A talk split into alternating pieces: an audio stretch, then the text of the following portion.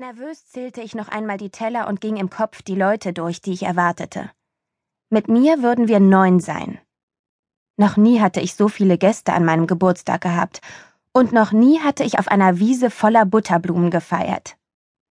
Am 1. Juli sind sie in der realen Welt schon lange verblüht. Doch hier in der magischen Welt ist die Wiese hinter meinem kleinen hellblauen Schwedenhaus das ganze Jahr über mit leuchtend gelben Tupfern übersät. Ich bückte mich, pflückte einige Blüten und legte eine auf jeden Teller, rückte noch einmal die Gläser zurecht, überprüfte, ob auch bei jedem Gedeck eine Kuchengabel lag und lauschte immer wieder, ob schon jemand kam. Ich war aufgeregt. Niemals hätte ich mir träumen lassen, dass ich zu meinem 18. Geburtstag eine Kaffeetafel schmücken würde. Ich hatte mir immer vorgestellt, ich würde allein in Indien oder Afrika mit einem Rucksack unterwegs und unter fremden Menschen sein, denen ich nichts von meinem Geburtstag erzählte. Die leidige Schule würde endlich hinter mir liegen und die große weite Welt vor mir. Nun ja, im Grunde verhielt es sich jetzt genau umgekehrt. Ich hatte meinen großen Aufbruch ein Jahr vorgezogen und herausgefunden, dass die Welt viel größer war als gedacht. Und was jetzt vor mir lag, war wieder die Schule.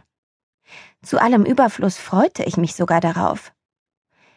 Wieder das normale Leben spüren, durch die Straßen von Berlin bummeln, bei Johnny Kartoffelecken essen und vor allem endlich mit Tim zusammen sein. Jeden Tag.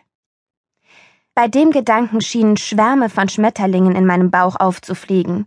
Wir würden sogar zusammen wohnen. Das Jahr in der magischen Welt hatte mich sehr verändert. So viel war geschehen, dass es mir unvorstellbar vorkam, wieder bei Delia zu leben oder gar bei Gregor. Daran dachte ich noch nicht mal im Traum. Gregor und Delia. Siebzehn Jahre lang hatte ich geglaubt, dass sie meine leiblichen Eltern seien. Tatsächlich hatten sie mich aber nur großgezogen und lebten nach all den Ereignissen nicht mehr zusammen. Von meinem Traum vom ganz normalen Leben mit Tim in Berlin trennte mich jetzt nur noch eins. Die Abschlussprüfung an der Magischen Akademie, die morgen stattfinden würde. Der Gedanke daran machte aus den Schmetterlingen in meinem Bauch sofort einen Feldstein. Ich wusste, dass ich noch nicht so weit war. Schließlich musste ich noch viel mehr lernen, um mit gleich fünf Elementen umzugehen.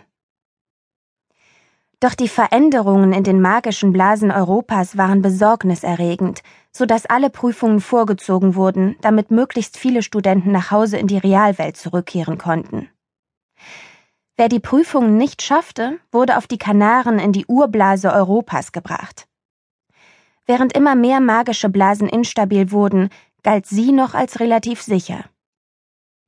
Ich wollte es schaffen, musste es schaffen. Das war meine Chance, so schnell wie möglich zu Tim zurückzukehren. Die Anforderungen an die Prüflinge waren immerhin auf das Wesentliche reduziert worden.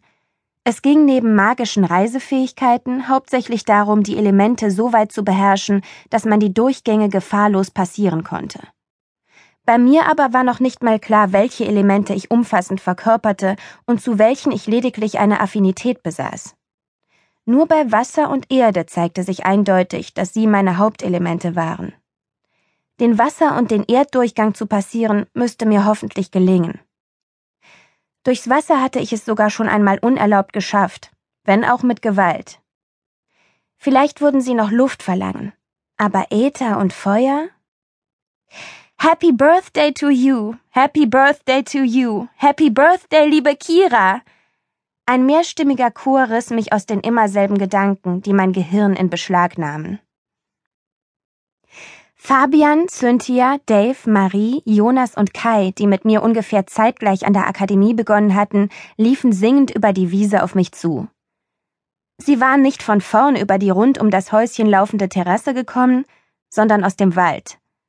Marie hielt einen riesigen Blumenstrauß in die Höhe und Kai trug eine Geburtstagstorte, die garantiert Else, die Köchin unserer Akademie, für mich gebacken hatte und auf der 18 Kerzen bunte Funken versprühten. Sie umarmten mich stürmisch und überhäuften mich mit guten Wünschen. Am meisten drückten sie mir natürlich die Daumen für die morgige Prüfung. Es hatte sich wohl herumgesprochen, wie wichtig es mir war, sie zu bestehen. Was wollt ihr denn trinken? Ich habe. Kira, setz dich einfach nur hin, bestimmte Marie und dirigierte mich an das Kopfende der Tafel. Wir machen das schon. Gerührt und irgendwie glücklich betrachtete ich das bunte Treiben auf meiner sonst recht stillen Terrasse. Meine Mitstudenten alberten herum, während jemand den Kuchen anschnitt und Kai und Fabian zusätzlich Kleingebäck und eine weitere Obsttorte auspackten. Natürlich hatte sich Else nicht damit zufrieden gegeben, einen einzigen Kuchen zu backen. Plötzlich regnete ein Schwall klingender Blüten auf mich herab. Überrascht sprang ich auf und drehte mich um. Hinter mir stand Neve und fiel mir sofort um den Hals. Sie hatte einen großen Korb voller magischer Blüten für mich gesammelt. Auf dass es in deinem neuen Lebensjahr immer nur singende Blumen auf dich regnet, rief sie. Ist natürlich symbolisch gemeint und nicht, dass du die Prüfung morgen versemmeln und hierbleiben sollst. Sie lachte ihr glockenhelles Lachen. Das glaube ich dir gern. Schließlich bist du jetzt viel öfter bei Janus im Antiquariat als hier. Also brauche ich wohl die Green Card für die Realwelt, wenn wir uns regelmäßig treffen wollen. genau so ist es.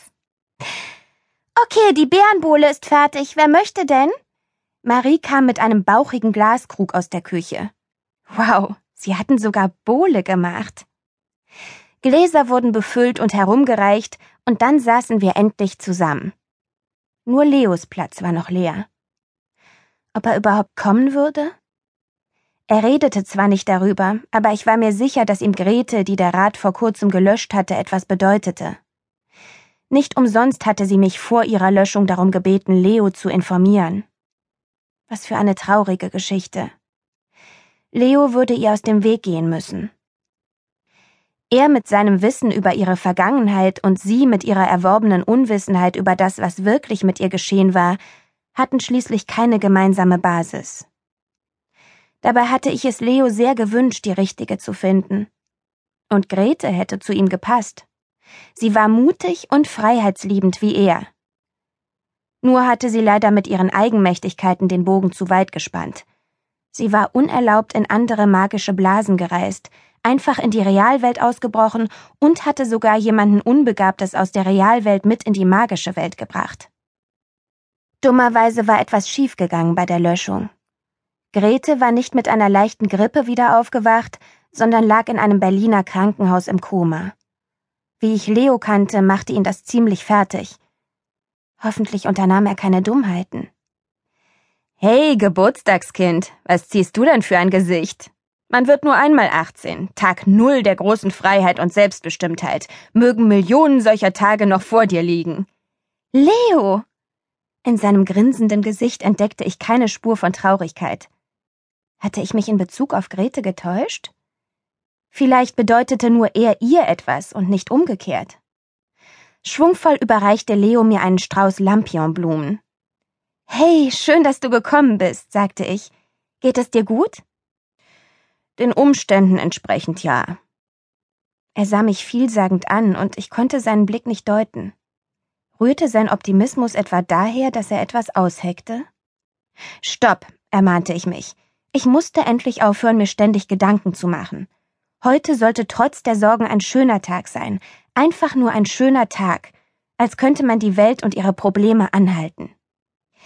Auf, Kira! rief Kai, und wir stießen mit der Bohle an. Dann fielen wir über den Kuchen her. Ich wischte eine Blüte von meinem Teller. Komisch.